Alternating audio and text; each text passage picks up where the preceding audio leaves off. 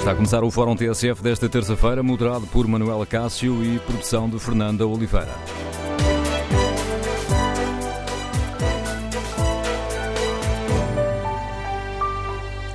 Bom dia, hoje debatemos aqui no Fórum TSF um tema que marcou a campanha eleitoral e que volta a ganhar força quando estamos a cerca de uma semana da posse do novo governo e numa altura em que António Costa está a ouvir os parceiros sociais e os partidos.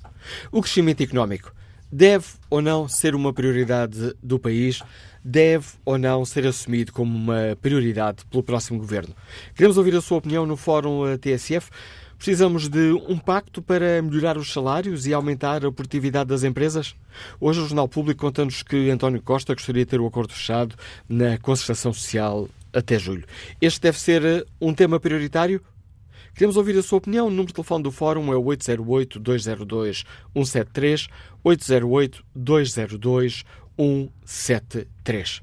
E que papel deve, que papel pode desempenhar a concertação social nestes tempos de maioria absoluta?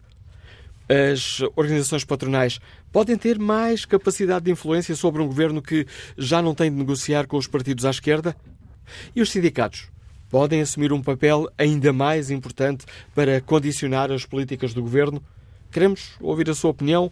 Recordo o número de telefone que lhe permite participar no Fórum TSF, 808-202-173, 808-202-173. 3. Pode também contribuir para este debate escrevendo a sua opinião no Facebook da TSF ou na página da TSF internet.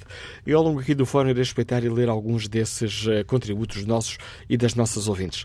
Iniciamos este debate com a análise da Rosália Amorim, diretora do Diário Notícias, comentadora de Economia da TSF. Bom dia, Rosália. O crescimento económico do país deve ser uma, uma prioridade? Bom dia, Manela, e bom dia a todo o Fórum. Ah, é claro que deve ser uma prioridade. Estamos a sair, esperamos nós, de uma crise provocada por uma pandemia que abalou fortemente ah, Portugal e que nos deixou, aliás, abaixo daquilo que era a média da, da União Europeia em termos de crescimento.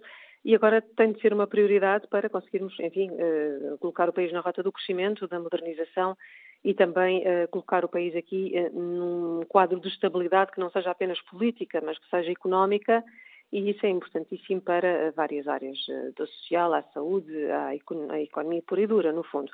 Mas aqui eu creio que temos boas e más notícias. Em termos de crescimento, aquilo que, que Bruxelas acabou por, por nos dar como notícia nos últimos dias foi que há um crescimento revisto para 5,522 e até elogiou a estabilidade política, precisamente, e essa é uma ótima notícia.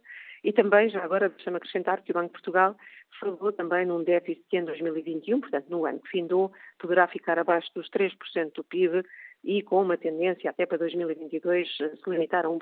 Ou seja, temos aqui boas notícias nesse enquadramento de crescimento daquilo que possam ser as tendências. O que é que poderão ser as más notícias? Uh, as más notícias é que para 2022, se olharmos apenas para as previsões de Bruxelas, a previsão de crescimento é só de 2%. Ou seja, o que é que isto quer dizer? Estamos a falar da terceira mais fraca da zona euro. Portanto, há aqui muito trabalho a fazer. Ter uma maioria absoluta e a dita estabilidade política não é garantia suficiente de que o país vai estar aqui numa rota de desenvolvimento de que precisa e que os portugueses também estão ansiosos, obviamente, por ver isso, porque, porque isso são oportunidades de emprego, oportunidades de distribuição de riqueza, mas olhando para Bruxelas e para as previsões, ficamos aqui naturalmente com esta dúvida se uh, este caminho que está a ser feito é o caminho suficiente. Portanto, juntaria a isto talvez mais um ou dois indicadores que nos deixam um pouco preocupados enquanto portugueses. Por um lado, a dívida pública, que realmente tem vindo a crescer uh, a tendência uh, em todo o lado, em, todo, em todos os mercados desenvolvidos. Ainda assim, em Portugal, houve aqui uma tendência de redução, mas o nível mantém-se excessivo. Ou seja, se nós olharmos para o nível da, da dívida pública, é de 127,5% do PIB só no último ano. Ou seja, é um, um índice ainda excessivo. Se me permitir, e tivermos ainda um pouco de tempo, vamos olhar lá para fora e vamos olhar para os juros do BCE que começam a subir nos prazos mais longos. O que é que isto quer dizer? Pode ter aqui um impacto também no custo da nossa dívida e pode vir a ter um impacto no custo do dinheiro um, para as famílias, naturalmente, que têm os seus créditos à habitação e não só, e que poderão ver aqui algum poder de compra reduzido por esse efeito. Portanto, tudo indicadores que nos deixam aqui com preocupações relativamente a este ano. Juntaria mais um, que tem a ver com a taxa de inflação, que naturalmente tem vindo a subir de forma galopante nos Estados Unidos, mas também no espaço da zona euro e no espaço da OCDE há um crescimento grande que nos preocupa a todos, porque inflação significa também redução do poder de compra. Ora, tantas vezes é dito que o crescimento também é feito pelo consumo interno e estes dois fatores, inflação mais taxas de juros, poderão comprometer também aqui um bocadinho esta componente do consumo interno para ajudar ao crescimento. Numa leitura rápida, eh, num grande chapéu, eu diria que estes ingredientes estão todos aqui a condicionar um bocadinho aquilo que possa ser o nosso crescimento, que perguntavas se é essencial para o ano de 2022. E nessa estratégia, nessa prioridade, hoje o Jornal Público conta-nos que António Costa gostaria de ter um acordo na concertação social, um, um acordo fechado até julho. Nesta, neste problema com que o país está confrontado e essa série de, de indicadores que acabaste de, de nos recordar e que são essenciais para esta discussão, a concertação social pode desempenhar aqui um papel fundamental? Pode desempenhar aqui um papel fundamental, um bocadinho de, de, de equilíbrio, talvez, de chamar à razão também. E, e porquê é que este papel é ainda mais fundamental? Porque uma maioria absoluta realmente uh, tem este desafio e esta oportunidade de dar estabilidade ao país, mas também tem um risco. E todos sabemos que a tendência das maiorias absolutas de um só partido é depois confundir um bocadinho a responsabilidade acrescida com o excesso de poder. Ora bem, dirão a isso que é claro que há o Presidente da República, que funcionará como um limite e que estará lá para fiscalizar. De qualquer modo, nesta confusão às vezes entre a responsabilidade acrescida com o excesso de poder, a concertação social é aqui também um fórum que no fundo chama à razão, que traz a palco, traz à discussão a realidade uh, nua e crua do país do ponto de vista económico. E a contestação social assume aqui um papel fundamental perante uma maioria absoluta, sem dúvida alguma. António Costa, sabendo disso, prometeu, ou terá prometido, nos encontros com os parceiros, que ao longo da próxima legislatura até estará as reuniões do que aconteceu na última. Ou seja, a concertação social foi sendo um pouco, talvez, desvalorizada e agora é preciso voltar a ser um palco importante na, na próxima legislatura. Dos assuntos que, que, estão em cima da mesa com a, com a concertação social, eu creio que o principal será mesmo o tema do salário mínimo e aquilo que António Costa terá chamado o Pacto dos Rendimentos e que uh, o Jornal Público avança hoje que poderá uh, ser fechado até julho. Portanto, o Governo não quer ir para férias de verão sem fechar este assunto. É um assunto importante, é um assunto que mexe com as famílias e também, no fundo, dá aqui uh, parâmetros para as empresas, para saberem com o que é que vão gerir-se, com que regras, com que pacote para depois o, o, segundo, o segundo semestre. Portanto, a concertação social pode permitir aqui um balanceamento entre o interesse das empresas, dos chamados patrões, e o interesse das famílias, e realmente é um bom sinal se o Governo voltar a tornar este palco mais decisivo para, no fundo, a implementação da, das regras que venha a colocar em marcha para esta legislatura. E é importante que todos sejam ouvidos e que haja este sentimento de democracia participativa, não é? Que não haja aqui uma imposição apenas da maioria absoluta de um partido, mas que haja uh, este, esta disponibilidade para ouvir os parceiros, do mesmo, do mesmo modo, deverá haver disponibilidade para ouvir os outros partidos da oposição, e nomeadamente o PSD, se assim for, porque uh, se é verdade que a maioria absoluta permite estabilidade governativa, também é verdade, e é bom lembrar, que para as reformas profundas do país pode ser preciso ter o voto a favor de dois terços do Parlamento. E, portanto, este sinal que é dado de valorizar a Constituição Social, eu acho que é um sinal que se quer passar, da parte do Governo, obviamente, de que o diálogo existirá apesar da maioria absoluta. Este é também uma, ou estes tempos que se aproximam, serão também aqui um pouco um bom barómetro para ver o peso das associações patronais e das associações eh, sindicais. Muitas vezes estas, e a experiência recente, eh, mais ou menos recente, mostra-nos eh, isso, tempos de maioria absoluta costumam ser também tempos de muita pressão sindical das ruas, de muita uh, contestação social. Uh, sim, é verdade, uh, porque os sindicatos também aproveitam este momento para se fazer ouvir, não é? para contestar de algum modo essa maioria absoluta, seja do partido for, tentando que não haja uma imposição, que não haja qualquer tico ditatorial. E a esse pretexto, por exemplo, a UGT já vai dizer que quer que a lei laboral volte à concertação e é um sinal de que uh, não está esquecida, que a lei laboral terá de regressar, terá de regressar à discussão, a CGTP certamente pensará o mesmo e, portanto, já começa a haver aqui alguma pressão uh, nesse sentido. Eh, as maiorias absolutas são realmente lembradas muitas vezes por manifestações nas ruas, os próprios sindicatos já admitiram voltar às manifestações se for necessário, porque há sempre o receio de que a maioria absoluta decida unilateralmente e não no fundo, possa não zelar pela, pelos direitos dos trabalhadores e possa querer impor regras um pouco mais, eh, mais agressivas.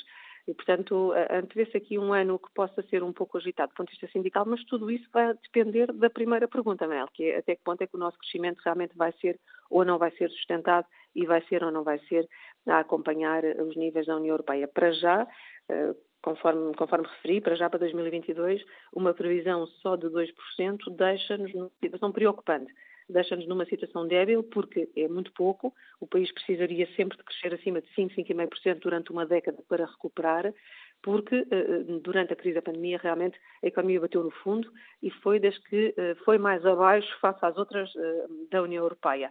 E, portanto, isso poderá comprometer aqui aquilo que é o crescimento e comprometer a tal estabilidade com os sindicatos a sair à rua. Portanto, creio que vai haver aqui bastante contestação a confirmarem-se estes números uh, e a confirmar-se também que todos aqueles indicadores que eu falei no início do, do fórum da tal tempestade perfeita de que os economistas falam, vão manter-se e vão acontecer. A inflação, as taxas de juros, todos os outros eh, indicadores que falámos, o custo da energia, naturalmente, que também está a marcar muito a economia e dos combustíveis, não é? Estamos novamente com os combustíveis dos mais altos da Europa.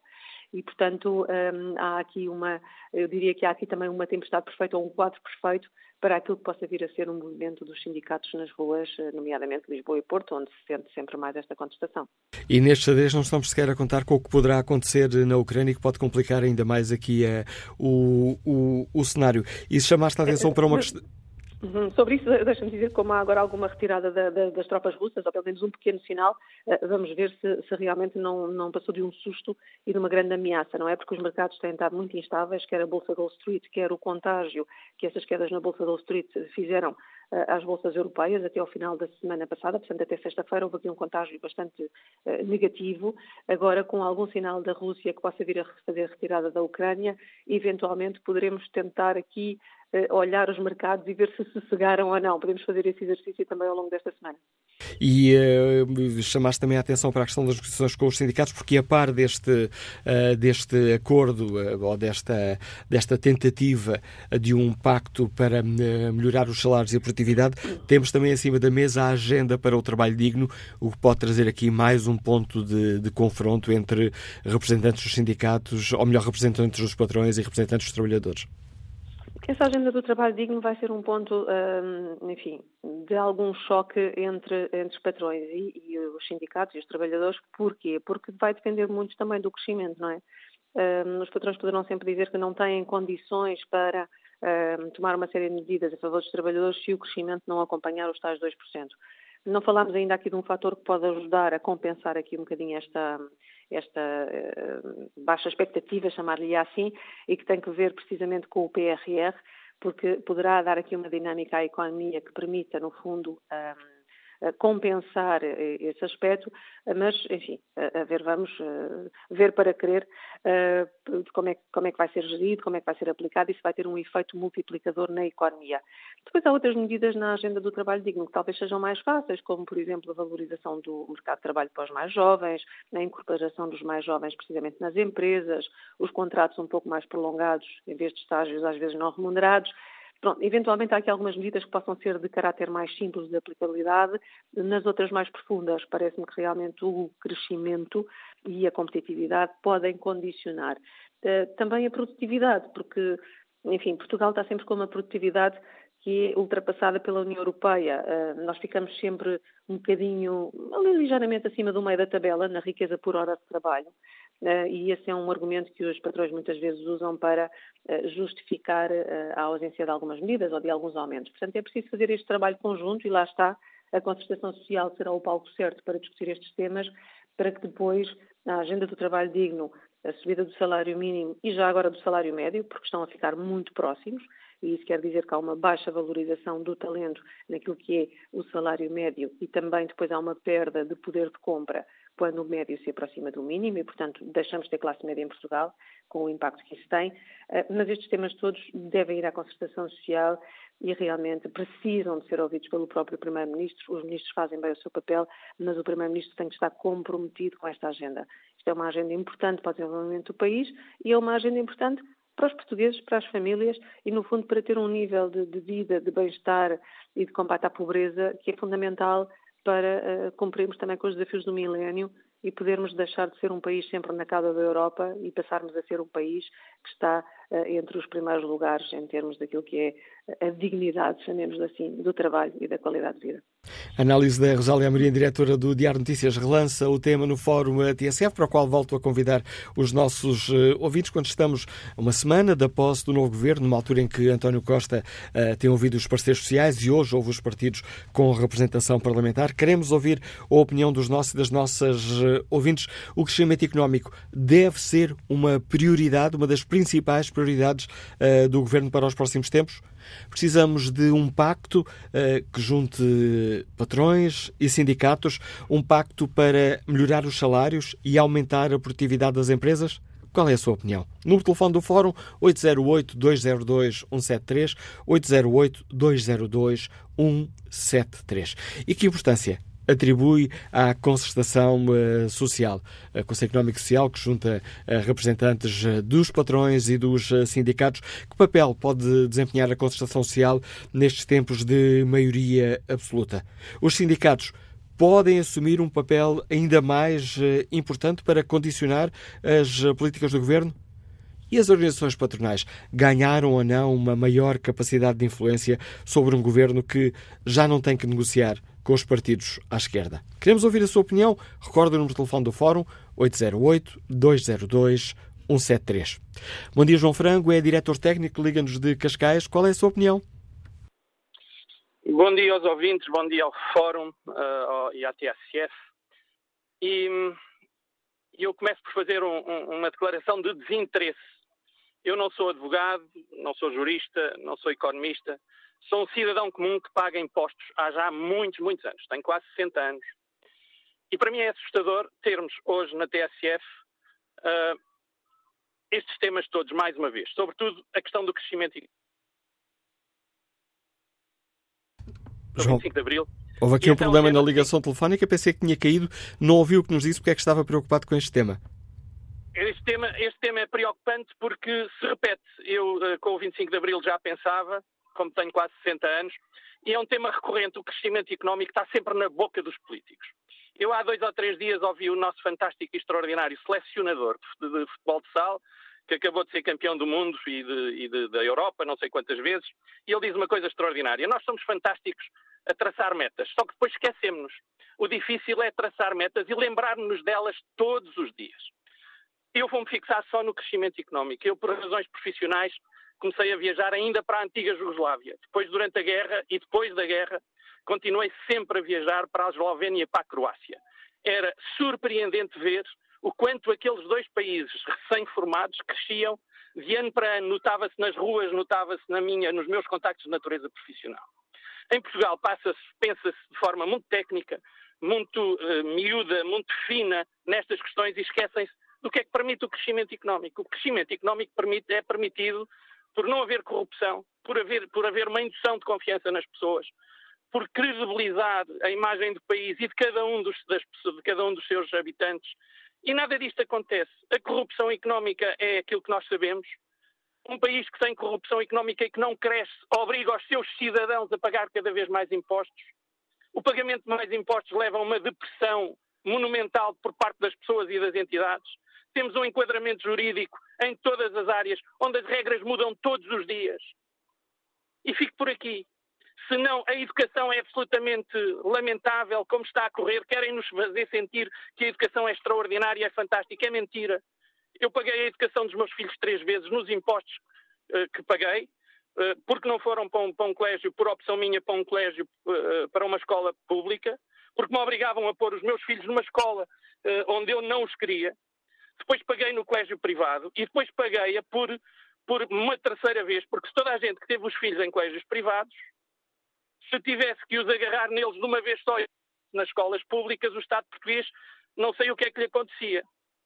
Não, o que é que acontecia é que tinha que criar centenas de mais escolas, milhares de mais professores, de, de funcionários, tudo e mais alguma coisa. Portanto, quando não se pensa nisto e quando se impregna tudo com ideologia, a coisa não dá e daqui por 20 anos vamos continuar a falar do crescimento económico. Ainda ontem, e com isto termino, ainda ontem um, apareceu na, na SIC um programa que dizia o que é que era verdade e o que é que era mentira. E, na verdade, provou-se, a fazer fé das boas declarações do, do, do, do jornalista que, que, fez a peça, que houve nos últimos meia dúzia de anos, ou nos últimos 20 anos, todos os países que entraram para a comunidade europeia cresceram mais do que nós. Isto é assustador. Eu vou continuar a pagar, eu e os meus concidadãos, que não temos outra escapatória, a pagar cada vez mais impostos, porque há uns senhores de gravata que brincam. Brincam com a nossa consciência, brincam com, a nossa, com o nosso trabalho, brincam com o respeito que deviam ter por nós e que se vão esquecer. E vão fazer uma regionalização, vão fracionar o país e vão criar mais lugar. Mas esse vai ser tema para outros debates, já o fizemos aqui várias vezes. Obrigado pela sua participação por nos dar a sua opinião sobre a questão uh, concreta que hoje debatemos. E que opinião tem o empresário José Marcos, nos escuta em Lisboa? Bom dia. Olá, bom dia, uh, tudo bem? Então, é o seguinte, eu penso que o crescimento económico é, é a base de tudo, não é? Eh, havendo crescimento, acaba por haver mais dinheiro para, para a saúde, para a educação e, sobretudo, os ordenados também sobem. Só como as coisas estão, alguma coisa está mal. Né? Portugal cada vez fica mais para trás em relação a alguns países que ainda há pouco tempo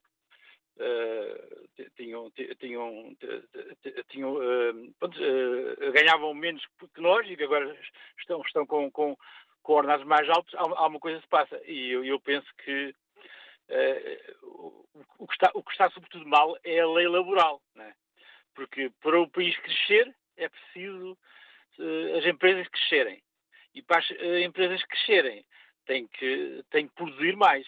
Agora, porquê é que não produzem mais? Porque, não, porque os empresários não têm receio em empregar as pessoas. Porquê é que têm receio de empregar as pessoas? Porque depois, quando houver menos trabalho, também não os podem despedir facilmente.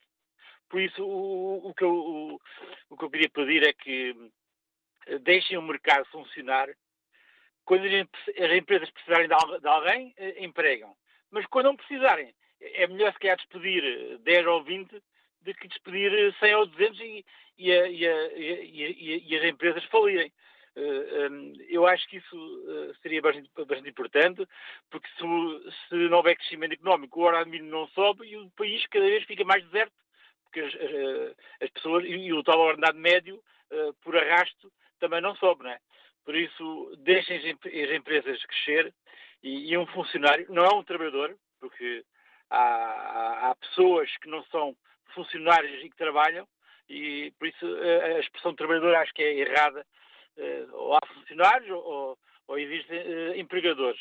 Um, e deixem as empresas crescer, uh, que por arrasto todo o país há de, há de ficar melhor.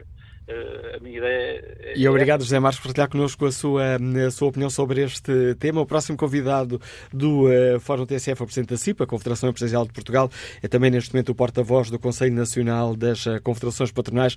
António Saraiva, bem-vindo ao Fórum TSF. O crescimento económico deve ser uma das prioridades do próximo governo? Bom dia, Manuela Cássio, bom dia a todos os, aqueles que nos ouvem, a todos os ouvintes.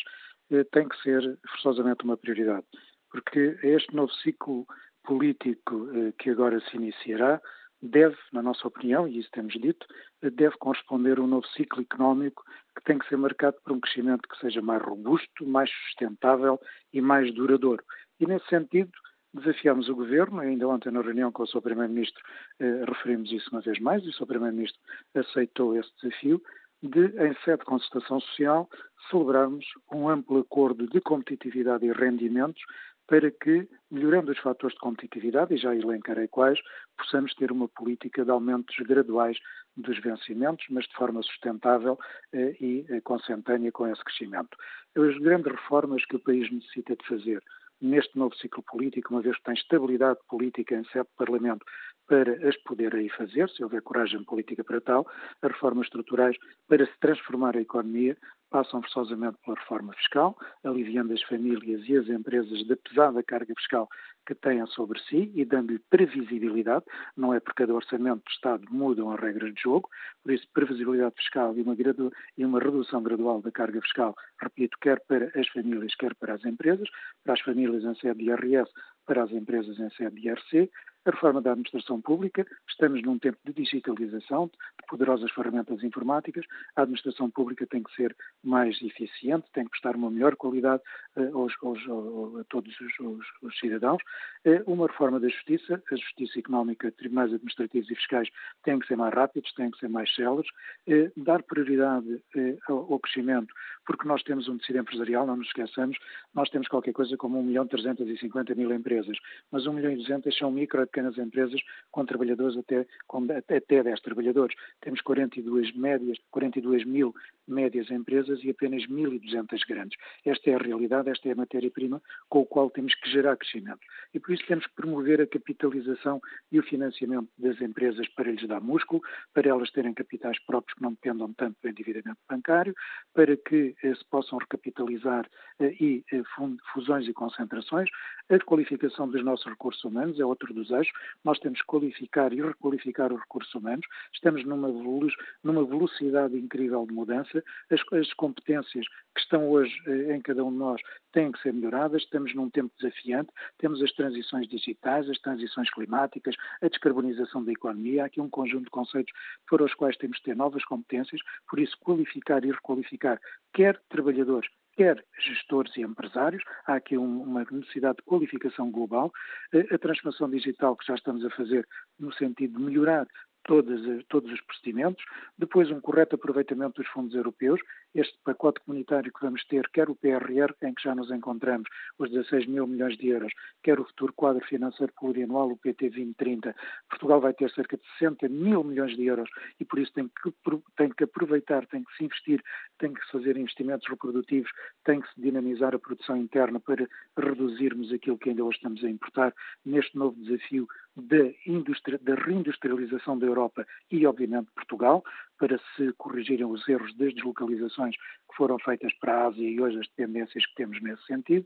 O desafio demográfico, temos uma população a envelhecer e a pirâmide tem que ser invertida, temos que eh, tomar medidas para que o desafio demográfico não seja um enorme problema, temos que incentivar os jovens a criar família, isso passa por um conjunto de fatores, não apenas por melhores ordenados, passa obviamente por salários, mas passa por estabilidade no emprego, passa por uma rede de creches, enfim, há aqui um conjunto de políticas públicas que têm que se articular para combater este, este desafio demográfico e depois este pacto de consultação social em sede de consultação, que nestes próximos seis meses deve estar celebrado para, incorporando todas estas realidades, possamos ter uma política de rendimentos, uma política salarial de acordo com este novo ciclo de crescimento económico que é fundamental para alterarmos estes últimos 20 anos que não crescemos e estes 10 últimos anos apenas com crescimentos médios de 1,5%.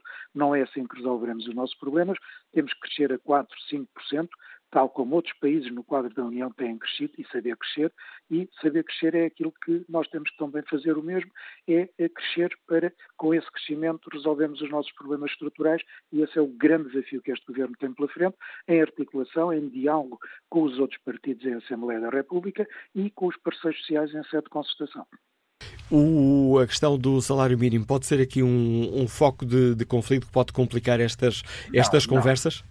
Não, não será um foco de conflito, até porque, definindo um acordo de consultação social para a legislatura, a política salarial, como definiu Manela Cássio, será, um dos, será uma das variáveis a, a, ser apreciada e, seguramente, o salário mínimo encontraremos forma eh, eh, com critérios razoáveis e não apenas por questões ideológicas, eh, é possível dar sustentabilidade à moderação e ao crescimento salarial, de acordo com a melhoria dos fatores de produtividade, como lhe disse, porque hoje o mundo é um, é um vivemos um tempo incerto, somos vítimas de geoestratégias eh, políticas globais, como é o caso agora da Ucrânia, da Rússia, o gás natural, o elevado preço do gás natural, o elevado preço da energia elétrica, acabamos por ser vítimas destas geoestratégias eh, internacionais são as ameaças externas, pelo menos que saibamos cuidar das ameaças internas e não salário, a política salarial em acordos de concertação encontraremos com certeza com razoabilidade e com racionalidade o seu aumento não pode ser por decreto, tem que ser em diálogo construtivo.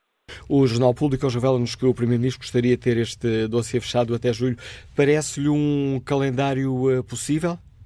Parece-me perfeitamente possível. Aliás, nós já vínhamos discutindo isto. Já em novembro de 2019 tínhamos um, já um desenho, digamos assim, de um acordo que foi interrompido porque a pandemia alterou todas as prioridades eh, de todos nós, mas é retomar aquele trabalho que se interrompeu em novembro de 2019 e incorporar-lhe agora as novas realidades e, eh, sim, eh, temos, temos razoável certeza que nestes próximos 5, eh, 6 meses é possível celebrar um acordo eh, entre as partes, eh, governo, entidades eh, empregadoras e entidades sindicais num diálogo tripartite que é sempre virtuoso. Obrigado, António Saraiva, pela participação no Fórum eh, TSF, presidente da CIP, a Confederação Empresarial de Portugal, que neste momento é também o porta-voz do Conselho Nacional das Confederações Patronais.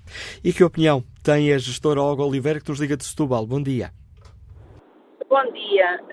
Eu, antes de mais, eh, gostava de salientar a participação de um ouvinte, do qual não retiro o nome, que falou na, na recuperação da Eslovénia, da Croácia, que falou da educação dos filhos, situações que eu uh, subscrevo na totalidade. Uh, agora, referindo-me ao crescimento económico que, real, que Portugal uh, precisava para ontem, não é? eu tenho as minhas dúvidas. Primeiro, porque o Estado dilapida completamente uh, todos os recursos uh, que canaliza para si. Uh, não, não faz obra, não há obra. os governos do PS são conhecidos por isso, por, por não, não, não terem obras feitas, por andarem a inaugurar obras feitas por outros. Veja-se, por exemplo, o caso do Alqueva. mas, e, e depois há outro problema, que é as empresas das, as quais eu gostava imenso que pudessem aumentar os ordenados, porque os ordenados que se pagam neste país são vergonhosos. Uh, mas temos aqui um, um terrível. Uh, se eu tenho colaboradores que em oito horas de trabalho me produzem duas, onde é que eu tenho recursos para lhes aumentar os vencimentos? Uh, e fico-me por aqui. Obrigada. Obrigado, Olga Oliveira. O testemunho desta nossa ouvinte nos liga de Setúbal.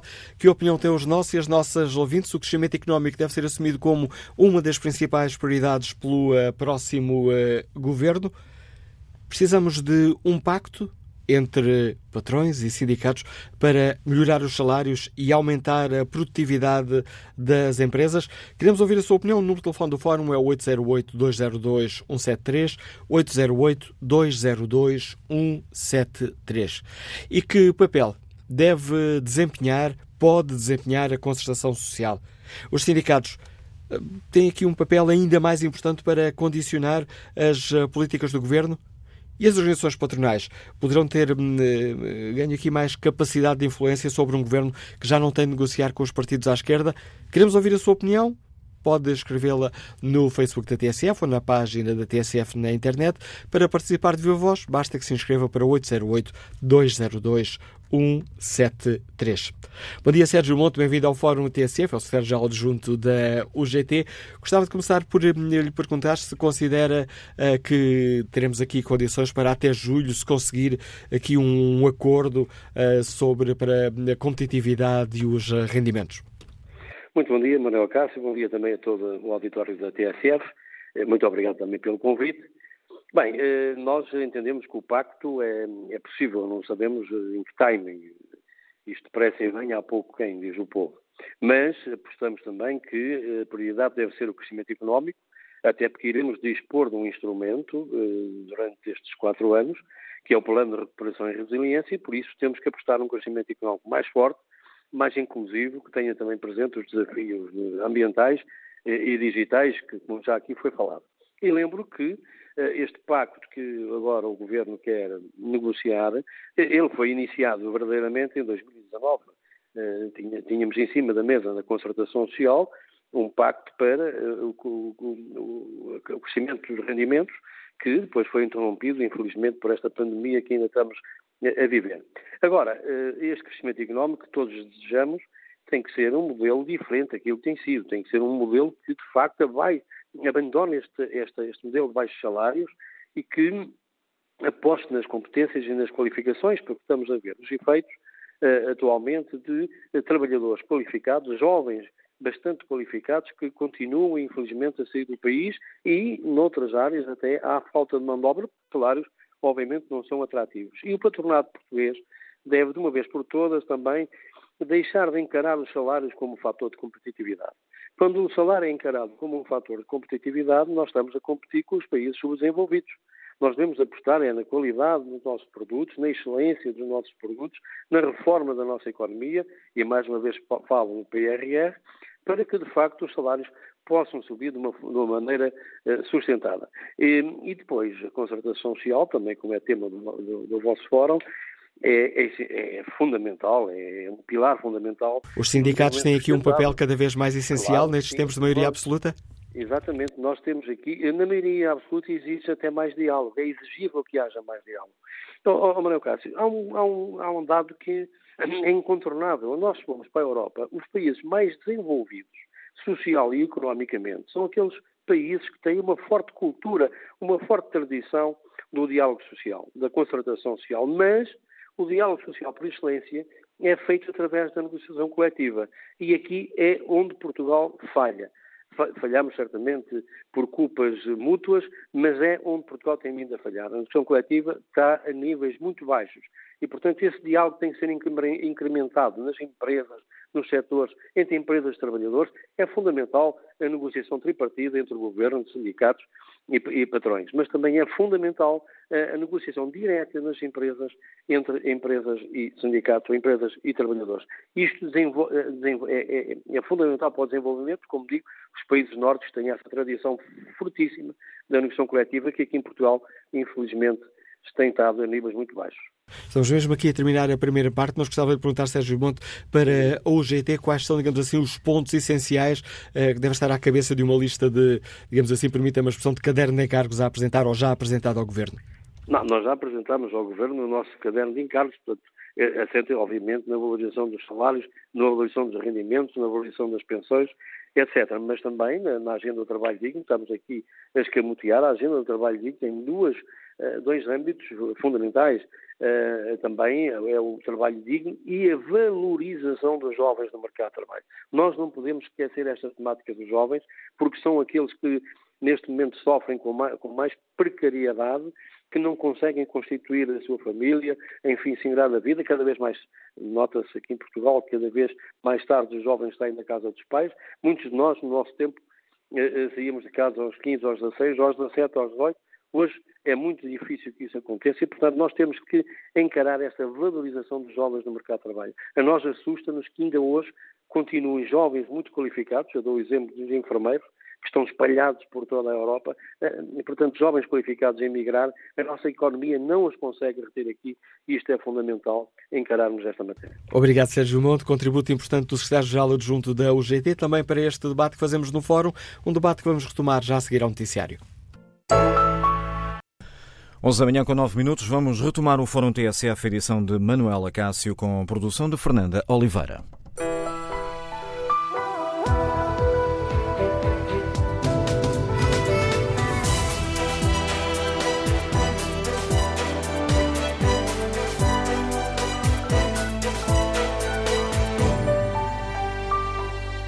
E retomamos o, este debate no Fórum TSF, tentando perceber se o crescimento económico deve mesmo ser uma prioridade do próximo governo e precisamos de um pacto para melhorar salários e aumentar a produtividade das empresas. O Jornal Público conta-nos hoje que António Costa gostaria de ter este acordo de médio prazo eh, fechado com patrões e sindicatos na concertação social até julho. E que papel deve desempenhar a concertação social nestes tempos de maioria absoluta do Partido Socialista. Alexandre Meireles participa no debate online e responde à pergunta se o crescimento económico deve ser uma prioridade, com um claro que sim é absolutamente fundamental, agora que há uma maioria absoluta, livre de extremismos de esquerda ou direita, temos de uma vez por todas que avançar com reformas profundas na pesada máquina do Estado, na estranguladora lei laboral e criar incentivos fortes à melhoria da produtividade. E acrescenta Alexandre Meireles que só depois da produtividade melhorada e com a economia a gerar riqueza para isso é que podemos pensar em maior evolução de ordenados. Aumento por decretos, aumentos por decreto não são solução. Em relação ao papel importante dos sindicatos no condicionamento da política do governo, esse papel nefasto sempre existiu, foi e tem sido um dos principais travões para a evolução do país, escreve Alexandre Mireles. Que opinião tem o empresário José Sardinha que nos escuta em Vila Nova de Gaia? Bom dia. Bom dia. Bom dia, José Cássio. Eu subscrevo integralmente eh, as palavras de António Saraiva uh, e a sua exposição. Uh, tenho, tenho, aqui um, e outros, outros ouvintes uh, que também já expuseram as suas sugestões e as suas opiniões, uh, estou minimamente de acordo. Há, há, só uma ressalva que eu gostaria de deixar aqui que deve ser, merecer a melhor atenção, que é as pequenas empresas têm um, digamos, um ecossistema de negócios em Portugal, um ambiente de negócios em Portugal e na Europa hoje estamos integrados na Europa, já não estamos só em Portugal, e eh, merecem uma atenção muito especial, porque a lei laboral eh, não favorece, em muitos casos, o desenvolvimento e o crescimento das pequenas, das microempresas. E sendo as microempresas, maioritariamente, eh, a tipologia e a dimensão de, de, de, dos negócios em Portugal, fazem com que muitas vezes grandes projetos ou grandes empreendedores eh, não consigam, eh, por exemplo, eh, fixar quadros nas suas empresas, que são o motor do desenvolvimento de, das suas ideias e dos seus projetos, porque uh, as, as, grandes e as médias empresas, uh, neste momento que se instalam em Portugal, uh, concorrem seriamente com essa disponibilidade de mão de obra especializada. E, portanto, a, a, a concertação social devia olhar para as, pequenas, as microempresas com uma atenção muito especial, como nunca foi dado, porque uma microempresa não reúne condições iguais a uma média ou até uma pequena empresa. E, e, e maior parte das vezes encontram-se em estados de, de desenvolvimento eh, que implicam reter os recursos humanos que investem fortemente, em que o patrão se dedica de corpo e alma a fazer o, o empregado, a dar-lhe formação, a cumprir a lei laboral, e isso é um esforço enorme para uma microempresa. E, portanto, a lei laboral e as condições de empregabilidade que possibilitam às microempresas deviam ser diferenciadas para que elas, consigam, elas consigam crescer e, e, se tornarem, digamos, uh, uh, membros ativos numa economia uh, muito competitiva.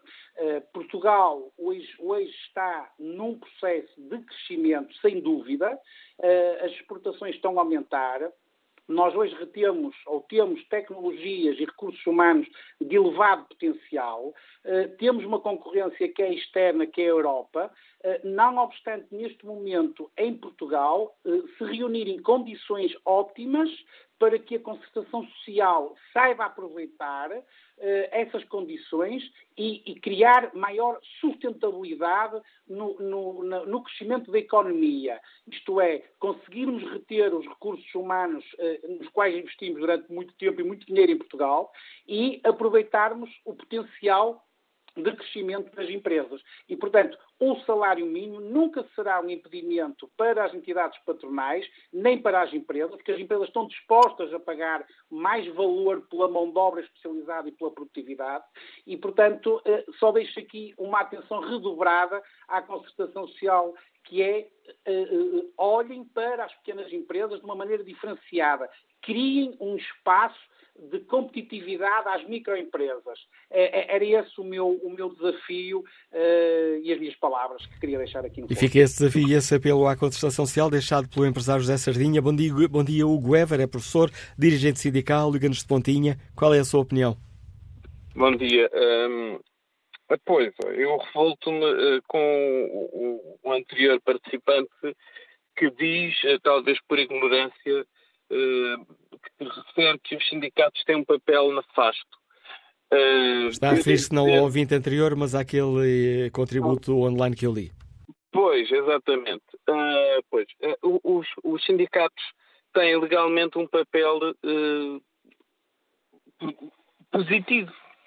O que se passa é que, por vezes, há barreiras nas negociações, há questões que têm influências partidárias por trás poderão influenciar.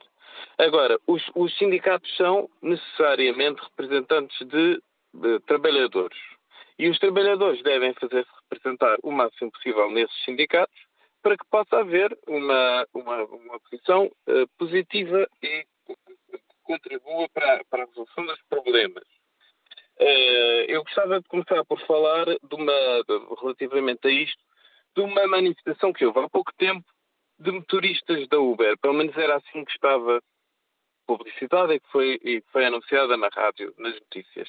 Mas depois quem falou foram uh, representantes das empresas que subcontratavam os motoristas da Uber. Está-se a, a, a, a, misturar tudo. Parece que, às tantas, a concertação social é feita mais ou menos por qualquer pessoa de qualquer maneira. E isso não pode ser. Uh, os sindicatos são representantes dos trabalhadores e as coisas são como são, está na Constituição e é assim que tem que ser. Uh, eu gostava de dizer que quando fez o seu discurso de vitória, afirmou a sua intenção de forma bem clara e o seu compromisso de negociar uh, não tinha necessidade alguma de o fazer. Deu a sua palavra e o seu compromisso pessoal. Uh, de, de, passado tem já um, um, um, passado na Câmara Municipal de Lisboa e teve seis anos de, de, de, governação em que conseguiu, através da sua capacidade política, uh, avançar uh, e, e, fazer o, o, trabalho que fez. quanto ao crescimento económico, eu acho que temos que ver de várias perspectivas e não podemos falar apenas do PIB uh, o crescimento dos serviços, da soma dos serviços e dos produtos uh, do, do, do, país não podem ser o, único, a única coisa que se perspectiva aqui, não é? Tem que haver uma redução dos desequilíbrios sociais, tem que haver uma redução da corrupção, do, do, do mercado paralelo e tem que melhorar as condições gerais de vida para todos, mas em geral haver mais justiça social. Obrigado, Hugo Eva, pela participação aqui no Fórum TSF. Próximo convidado do programa de hoje é o professor João Sergeira, professor da Universidade do Minho, especialista em questões laborais. Bom dia, professor. Nestes tempos de maioria absoluta, a concertação social ganha um papel ainda mais importante? Eh, muito bom dia. Sim, a concertação social é sempre muito relevante, seja em que momentos forem. Eh, mesmo numa situação de maioria, também pode ser um palco, pode ser uma, uma plataforma para buscar entendimentos e, e buscar, buscar consensos.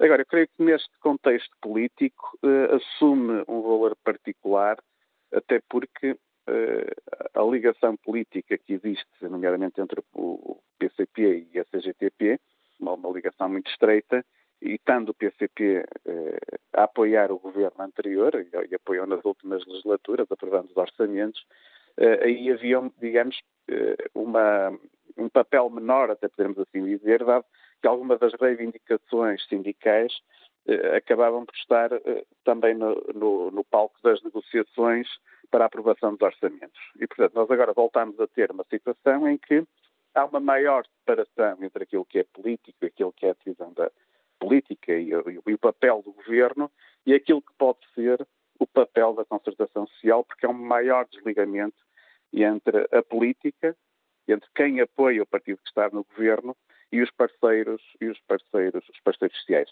É, é bom recordar que durante o período da Troika nós tivemos um acordo de concertação social que teve uh, a assinatura de uma das centrais sindicais, que foi, que foi a GT e das, e das, das associações patronais. Uh, durante o último governo, a última legislatura, tivemos algumas uh, decisões do governo que foram feitas ao arrepio da concertação social, ou seja, não teve o apoio, pelo menos, da, da parte patronal. Eh, e este regressar, ter regressar à concertação social, parece-me que é extremamente positivo, eh, até porque grande parte das questões laborais devem ser discutidas num contexto de, de, concertação social, no contexto até no domínio da contratação coletiva e entre sindicatos, entre representantes setoriais, até ao nível das, das próprias empresas. Portanto, nesse aspecto, eu acho que é mais por uma alteração da própria conjuntura política que vamos ter um renovado papel da, da concertação social, sem dúvida. E com um papel ainda mais eh, importante para, ou com um peso ainda mais eh, relevante para os sindicatos? Com um peso mais relevante para os sindicatos na sua, eh, digamos, tarefa mais, ou, digamos, o seu papel de reivindicação mais ativo uh, e mais expressivo. Portanto, nós tivemos o, um papel de influência dos sindicatos através dos partidos que estão, que estão mais próximos uh, na última legislatura, mas agora poderemos ter, de facto, um papel mais ativo naquilo que é, que é a luta sindical tradicional, através das discussões com as entidades patronais, das, das, negociações de vários acordos, das greves também, que é uma outra Em vez da influência no perdida a influência no Parlamento, terá de ganhar aqui no, para balançar aqui no xadrez, terá de ganhar força, permita-me aqui a redundância, a, a, a luta mostrar força na rua. Exatamente, e é isso, e até porque se aproximam tempos difíceis, não é? Portanto, tempos mais difíceis no sentido em que Uh, a inflação que está aí à porta, não é? Portanto, que está, que está a bater recordes das últimas décadas, seja na Europa, mas seja em Portugal também, por arrastamento está, está também a subir, está, digamos, a devorar alguns ganhos a poder de compra em termos de crescimento dos salários que tinham vindo a ser observados nos últimos anos, uh, até antes da pandemia, não é? E se pensarmos que as negociações para, de, vencimentos para, de aumentos de vencimentos para, para a função pública foi de 0,9% para este ano, a inflação já está acima dos 3%. Portanto, já estamos a falar de quebras reais uh, dos rendimentos de uma parte significativa dos trabalhadores portugueses. E, portanto, isso quer dizer que há aqui espaço para, e de certeza que, que vamos ter uma reivindicação maior que é natural porque vai haver, começa a haver a percepção das famílias portuguesas que os preços estão a subir e que os seus rendimentos não estão a acompanhar essa subida. E, portanto, isto é um motivo adicional para, para a contestação. Até porque eh, os salários que, estavam, que subiram durante 2018 e 2019, não só o salário mínimo, mas também eh, salários médios e, e, e os, os, salários acabaram por crescer também por via da, da atualização das tabelas uh, dos contratos coletivos de trabalho. Uh, esses salários também subiram porque o desemprego estava em níveis muito baixos. E, portanto, a própria pressão uh, da procura de trabalho fez com que os salários subissem. O desemprego, de facto, continua em níveis baixos, mas este impulso da inflação, portanto, coloca uh, perdas reais uh, do ponto de vista salarial. E, e, portanto, eu acho que vamos ter que assistir, forçosamente, a reivindicações de atualização salarial por esse, por esse motivo. Professor João Seixeira, diga, diga. Sim.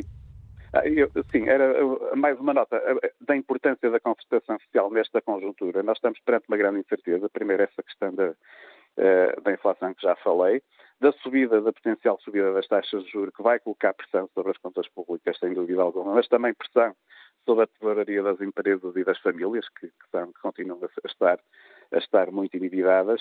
E, portanto, era importante ter aqui um acordo de concertação, mas que fosse suficientemente flexível para poder ser ajustado a alterações de conjuntura. Uh, nós não sabemos, por exemplo, a questão do conflito na Ucrânia, como é que vai, uh, como é que vai terminar. Esperemos que termine bem, mas pode levar a um aumento ainda maior dos preços da energia. Portanto, isso vai ter um efeito real na economia, pode potenciar inícios de uma, de uma recessão económica e, portanto, era importante não ter um acordo fechado demasiado rígido, mas se fosse suficientemente flexível para acondicionar alterações de conjuntura que neste momento é impossível estar, estar a prever ou estar a antecipar. Obrigado, Sr. João Teixeira, por nos ajudar neste debate que fazemos no Fórum TSF, análise do professor da Universidade do Minho, e que, na minha opinião, tem o engenheiro mecânico Ricardo Souza, que nos escuta na Sobreda, em Almada. Bom dia. Olá, bom dia. E obrigado pela participação. Penso que é sempre útil uh, contribuir com algo. Eu gostaria, antes de tudo, de falar num aspecto que é relativamente às ordens profissionais.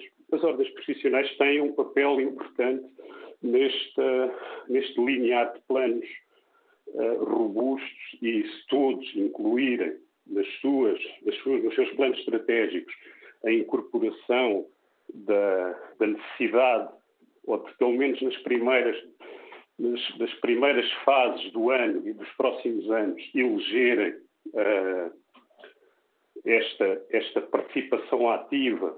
Portanto, não sei se na concertação social isso tem terá lugar direto, mas terá lugar indireto, porque representam os trabalhadores. E representam muitas classes setoriais uh, e penso que têm um papel importante, embora eu esteja aqui a falar não numa por parte de alguma delas em especial, de todas. Um outro aspecto que gostaria de, de falar é relativamente à, àquilo que falamos normalmente sobre a produtividade e sobre a, a massa trabalhadora, a massa laboral. Eu entendo que as empresas, e principalmente já se falou aqui muito nas pequenas e médias empresas e empresas e microempresas, que estas empresas têm que preparar os seus postos de trabalho de uma forma suficientemente uh, robusta para produzir um, ter um determinado resultado, o chamado output. E, portanto, os trabalhadores, eu há bocado ouvi uma coisa que dizia, uma, uma, uma senhora que participou no fórum, dizia, ah, o trabalhador uh, só consegue trabalhar duas horas ou produzir duas horas quando devia produzir oito. Isto está, está completamente descontextualizado. Na minha opinião, e falando neste aspecto da produtividade, falando, por exemplo, na questão alemã, que é aquela que conheço mais de perto, o, os trabalhadores são, em primeira instância, de, uh, uh, defendidos pela entidade patronal. E os, os representantes dos trabalhadores, como as comissões de trabalhadores e os sindicatos, sentam-se à mesa das negociações, fazem parte dessa discussão. E, portanto, nós temos que ter, uh, olhar para as melhores métodos e práticas e para a sociologia do trabalho, principalmente, para podermos uh, evoluir nesse sentido. E estamos na, na altura certa, porque os nossos quadros técnicos e científicos têm estado a prestar esse trabalho mas não no país. Estamos a fazer exatamente estas coisas todas, mas fora do país, a contribuir para que outras economias suficientemente robustas sejam cada vez melhores. E somos as mesmas pessoas. Faríamos em Portugal a mesma coisa. E, portanto, eu alerto para que esta.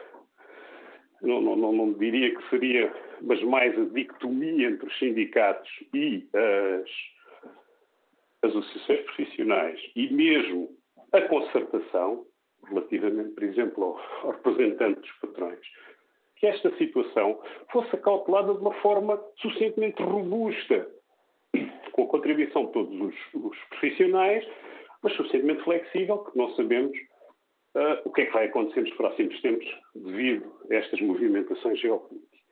E era esta a minha opinião. Obrigado, engenheiro Ricardo Souza. Que opinião tem a professora Laurinda Branco, que nos escuta no Porto? Bom dia. Uh, muito bom dia, Dr. Manuela Cássio, bom dia, Fórum. Uh, eu, eu, queria deixar aqui alguns números e algumas comparações. Eu tenho, temos assistido muito nos últimos tempos à comparação entre desenvolvimento económico de, de vários países, inclusivamente ou nomeadamente dos novos países que ingressaram na União Europeia e eu queria deixar aqui alguns números que me parecem pertinentes quando se fazem essas comparações. Comparam-se níveis económicos, nível de desenvolvimento industrial, comercial, etc., mas não se comparam os níveis de literacia, de educação e de conhecimento e de cultura. Vejamos. Em Portugal, em 2001, nós tínhamos cerca de 80%, mais concretamente 79,9% de habitantes sem o ensino secundário. Em 2019, esse número passou para 74,9%. Mas vejamos, por exemplo, o que é que acontece na Eslovénia. Na Eslovénia, em 2001, havia 24,2% da população sem o ensino secundário. Em 2019, esse número passou para 11,2. Na Hungria, uh, o, o, número de, uh, de, de pessoas, de habitantes sem o ensino secundário em 2001 era de 30%. Em 2019, de 15%. Devo lembrar, na República Checa os números ainda são mais interessantes. 13,7% da população não tinha o ensino secundário em 2001 e 6,2% não têm o ensino secundário em 2019. Eu repito os portugueses. 79,9% em 2001, 47,8% em 2019. Esta comparação é fundamental para se poderem fazerem comparações de nível de desenvolvimento económico. porque não há desenvolvimento económico sem educação, não há desenvolvimento económico sem literacia e sem cultura. E sem cultura. Todos estes povos que não viveram em regimes, têm um historial de regimes pouco democráticos ou nada democráticos, não prescindiram da educação das, das suas populações, do desenvolvimento cultural das suas populações. E nós em que é que apostamos? Zero apostamos zero na educação e no desenvolvimento da cultura. Nós temos os nossos teatros vazios, nós temos os concertos vazios, nós não temos cultura, não temos público. Eu sou professora do secundário e lido diariamente há vários anos, há mais de 40 anos, com jovens e o nível cultural tem decrescido. Os pais dos alunos que eu tenho agora, uh, que estão no ensino secundário, a maior parte deles não tem o nono ano. A maior parte deles nem o nono ano tem. Eles não são capazes de fomentar o desenvolvimento cultural dos seus filhos porque eles próprios não estiveram. O ensino secundário só é obrigatório em Portugal há 10 anos. Há 10 anos. Em todos estes países com os quais estamos a fazer comparações de nível económico, o ensino secundário é obrigatório há muitas décadas. E é essa comparação que eu queria deixar aqui, porque acho que é fundamental que se faça. O que é que eu quero no futuro? Educação e cultura, por favor. Não há desenvolvimento económico sem educação e cultura. Muito bom dia, Manuel Castro. Bom dia, obrigado pela sua participação, professora Laurinda Branco. Vamos ao encontro do uh, professor João Druque, professor catedrático do ISEG. Uh, bom dia, professor, bem-vindo ao Fórum TSF. Temos, de facto, de dar mais atenção ao crescimento económico. É por aí que passa uma série de, uh, de uma série de pontos em que é necessário melhorar? Olá, bom dia, Manuela Cássio, bom dia aos ouvintes do Fórum. É com gosto que estou sempre aqui e acabei de ouvir a última participante e que subscrevo integralmente as palavras dela. Sem educação é difícil colocar as pessoas à frente de postos de trabalho que exijam um valor acrescentado muito elevado, sofisticado, com, enfim, até para interpretação e leitura dos uh, documentos que depois eh, possibilitam o trabalho adequado com as máquinas, com as ferramentas, etc. E, portanto, de facto, nós temos um problema base de educação e, e, bom, e estamos à espera que os, os docentes portugueses façam o seu enorme esforço em mesmo em famílias com pouco, digamos, historial de, de, de, formação, se consiga fazer aqui o upgrade. E, portanto, subscrevo integralmente.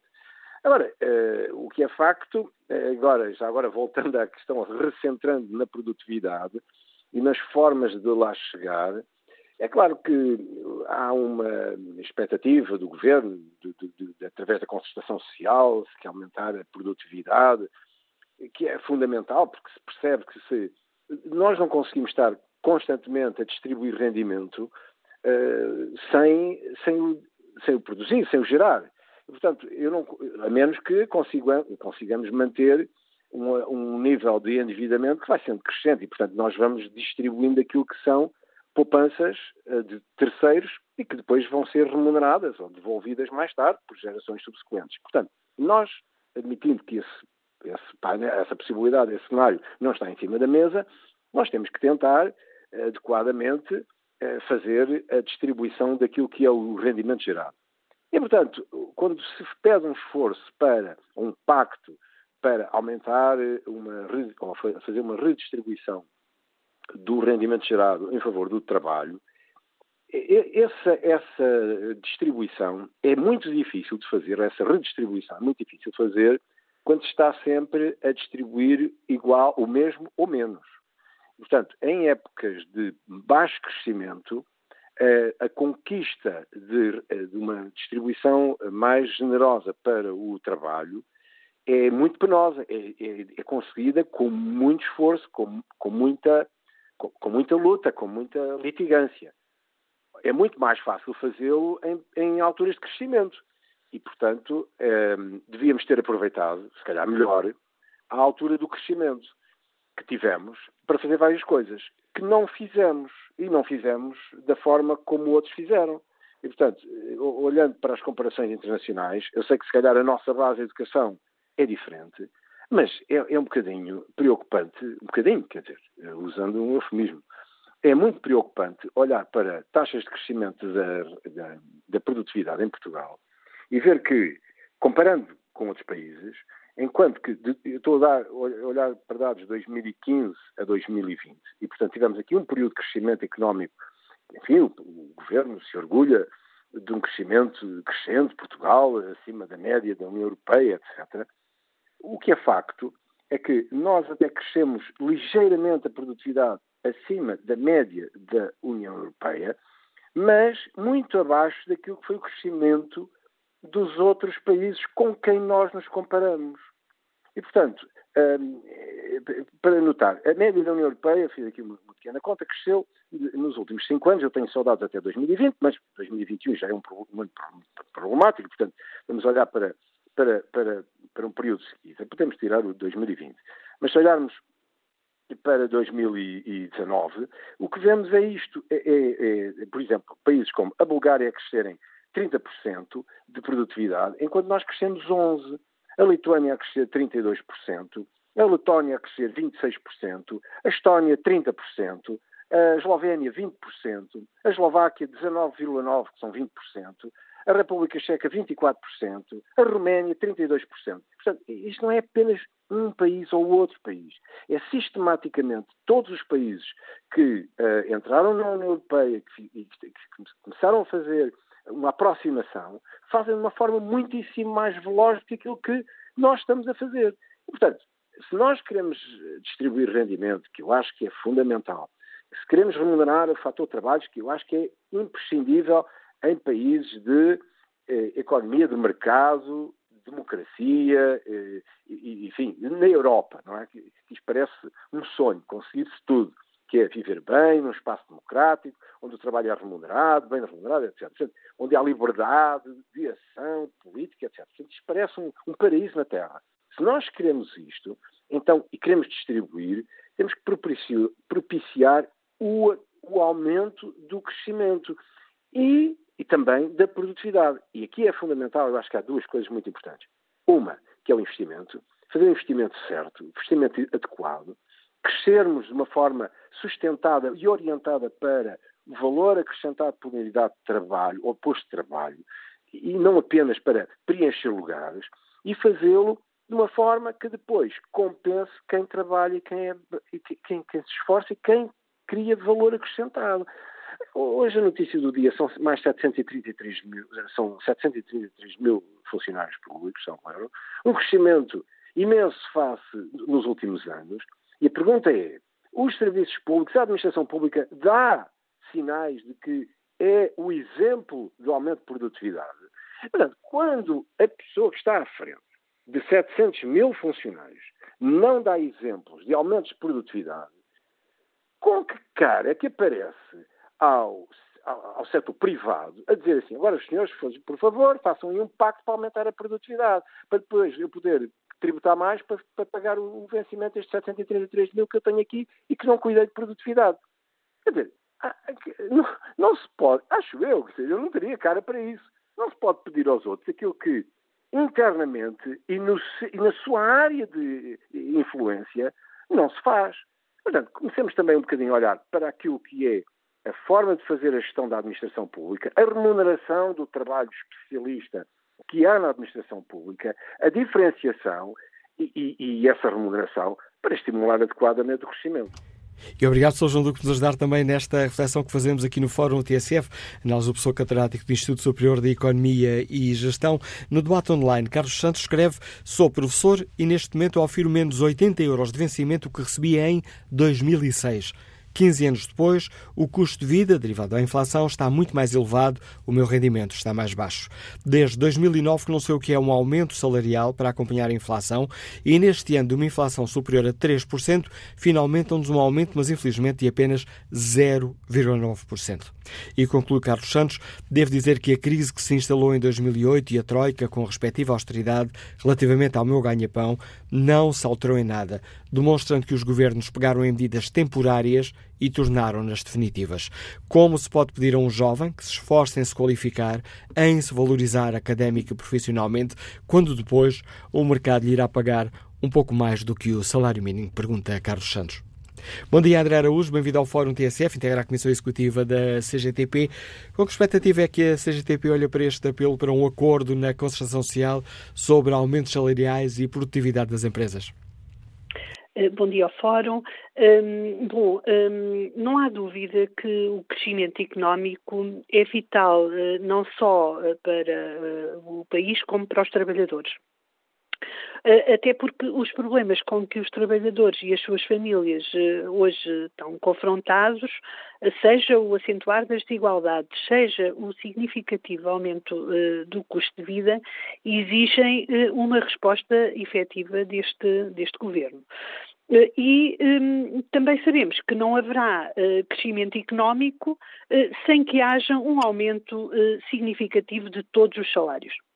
E, portanto, aquilo que pensamos sobre isto é que é de facto preciso passar das proclamações às medidas concretas e este modelo assente em baixos salários não só não perspectiva um presente decente para os trabalhadores e para as suas famílias, como uh, hipoteca uh, o, futuro, o futuro do país. E, portanto, uh, relativamente a esta matéria, desbloquear a contratação coletiva um, é, de facto, uma situação fundamental eh, para resolver este problema eh, de, de, de, baixos salários, eh, porque a contratação coletiva tem estado bloqueada por iniciativa dos, dos patrões e tem tido a conivência dos sucessivos governos e, portanto, é de facto um elemento principal para a subida dos, dos salários. E este acordo, na, ou esta tentativa de se chegar a um entendimento na concertação social, parece-lhe, André Araújo, que existem condições para isso, conhecendo aqui os diversos pontos de partida? Eh, eh, vamos lá ver, se eh, esse acordo tiver consignado esta questão da contratação coletiva, é óbvio que da parte da CGTP haverá toda a disponibilidade para, para haver um acordo, não é? Agora, nós sabemos o que é que bloqueia a contratação coletiva e, portanto, tem que haver disponibilidade do Governo para resolver este problema. Não há forma de o resolver de outra, de outra maneira, não é? Essa é uma linha vermelha para a CGTP? Não, é que não há, não há forma. Se houvesse forma de resolver de outra maneira, o problema estava resolvido. E não, só não está resolvido, como está uh, cada vez mais uh, agravado, não é? Receia que a questão do salário mínimo possa ser aqui um daqueles pontos de, de, de confronto e difícil uh, de ser, com uma grande dificuldade em ser ultrapassado? Eh, receio que não haja vontade efetiva de resolver o problema de todos os salários, não é? Do salário mínimo e de todos os outros, porque, como se sabe, cada vez mais os, os portugueses estão uh, a receber o salário mínimo ou perto disso, e isto não responde às, às, questões eh, colocadas quer pelos jovens, que ainda agora este professor, uh, portanto, uh, referiu, não é? Porque os salários que são oferecidos em Portugal não, quer dizer, não são apelativos, e, portanto, é essencial resolver, resolver este problema dos salários. Para além dessa questão, quais são os pontos, já falou aqui da contratação coletiva, quais são, digamos assim, os pontos essenciais do caderno de encargos que a CGTP entrega ao Governo? Bem, nós, eh, eh, a CGTP entrega, entrega de facto hoje, eh, basicamente, o mesmo caderno de encargos que, que tem entregue nos últimos, nos últimos tempos, não é?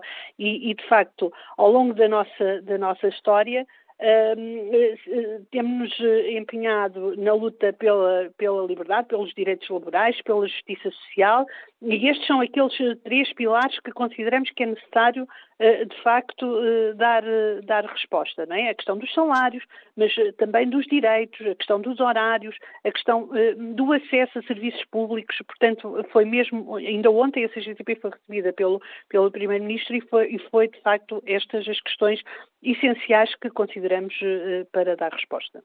Obrigado, André Araújo, também pela participação no Fórum eh, TSF. André Araújo integra a Comissão Executiva da CGTP Intersindical. Bom dia, Luís Santos Tavares, é economista, Liga-nos Batozinhos. Bem-vindo ao Fórum TSF. Bom dia, Manuela Casa, e bom dia a todos os ouvintes. Obrigado por me dar a oportunidade. Eh, a, propósito da, da, prioridade que será o crescimento, começo por dizer que, de facto, é a prioridade das prioridades e só vejo eventualmente uma antes da, do crescimento económico, que é a da educação, da cultura, da cultura, da cultura. Mas não, na minha modesta opinião, não há de pôr uma à frente da outra. Elas têm que coexistir interativa e simultaneamente. Hum, entretanto, deixe-me dizer que eu ouço o fórum desde que ele existe, ok? Portanto, imagino, já ouvi, graças a Deus, centenas de vezes, e tenho-me dado a curiosidade de constatar que cerca entre 97% a 100% dos temas do fórum, todos eles, todos eles, todos eles têm um denominador comum. É a falta de desenvolvimento económico. Todos eles, todos eles. Seja a questão de uma forma ou de outra, tudo vai radicar aí. Vou dizer, por exemplo, coisas concretas, a questão da natalidade, que é um drama, a questão da coesão social, a questão da imigração, a questão da corrupção, as questões dos salários mínimos baixos e salários médios ainda mais baixos, a questão dos mais de 2 milhões de pobres que temos, a questão do tempo médio para se ter uma consulta ou uma cirurgia no SNS, tudo isso são eh, pétalas de uma mesma flor. Nós, por uma questão de educação ou desinformação e iliteracia, entretemos-nos com as pétalas e nunca vamos à coroa nem à seiva da flor. E desculpa esta metáfora, a gente quando olha para um cubo, um dado, ele tem seis lados, mas nós só conseguimos falar de um lado de cada vez. Eu costumo pôr brincadeira eh, ao longo da, da vida em várias situações. Eh, a Lua, quantos lados tem? A Lua não tem só o lado cá e o lado lá. A Lua tem um número infinito de lados ou pontos. E nós te, te, nunca queremos ver a realidade na sua totalidade. Isto não é filosofia. Uh, finalmente, gratifico-me e peço, por favor, à TSF também um upgrade no modo de conceptualizar, digamos assim, uh, e desculpe essa sugestão, mas é construtiva, um, um modo de encarar a formulação do, também do fórum. Uh, a generalidade de, de, dos participantes, que são generosos, de facto, ao dar tudo que têm, mas falam sempre, sempre em termos de diagnóstico, falam sempre sobre a coisa, desabafando, criticando, e, e, e rarissimamente ouve-se alguém a dizer, a falar sobre soluções que estamos todos, todos mesmo nas televisões, é diagnóstico, diagnóstico, diagnóstico, comentar, mas fala-se sobre o que é, o que é, o que é, mas nunca se fala sobre o que fazer para resolver o quê. E obrigado. E aqui, e aqui o Manela Caixa, desculpe-me estar a pedir, pode ter um papel, pá, não vou dizer de catalisador, de diferenciador, mas também se pode inovar também no fórum. Ah, é, o modo como isto devia começar em casa, nas escolas, nas creches na, e até nas universidades, isto não é ensinado ainda, a maneira de, de ter pensamento conceptual e pensamento lógico. Ou seja, eh, eh, assuntos que são frequentes, rendas, toda a gente fala das rendas, rendas de casa são muito caras. Não, as pessoas ganham de facto pouquíssimo, porque de facto têm que ganhar pouquíssimo. Eh, eu não vou falar eh, de coisas sem explicar quais elas são, portanto, daí que eu não tenha muito tempo para o efeito, mas a, a questão nuclear, ainda há bocado um ouvinte falou sobre a questão crítica das microempresas, convém que a gente tenha presente que nós temos mais de um milhão, eu não estou a dizer mil, temos mais de um milhão de microempresas, portanto, são, são chafaricas pequeninas, empresas que têm menos de 5 trabalhadores. São mais de 90% do nosso tecido empresarial. Obrigado a Luciano Tavares pela participação no Fórum TSF. Bom dia, professor Pedro Brás Teixeira, economista, dirige o Gabinete de Estudos do Fórum para a Competitividade. Com que expectativas encara esta, estas negociações na concertação social para se conseguir ali um acordo um, sobre rendimentos e competitividade? Um Bom, antes de mais nada, eu gostava de sublinhar e, e repetir as dificuldades que, que, estão subjacentes e que devem estar subjacentes a esta discussão, que é o problema gravíssimo de crescimento. E, e dou dois indicadores. Segundo as previsões da Comissão Europeia reveladas este mês, Portugal vai ter uma das piores recuperações da União Europeia entre 2019 e 2023. Portanto, isto é um indicador claro de que Portugal tem um problema muito maior do que a generalidade dos países da União Europeia.